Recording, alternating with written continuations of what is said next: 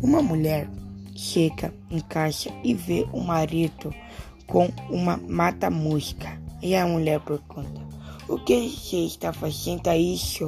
Pergunta ela. Estou caçando mosca, perguntou o marido. É, já matou algum? A mulher pergunta.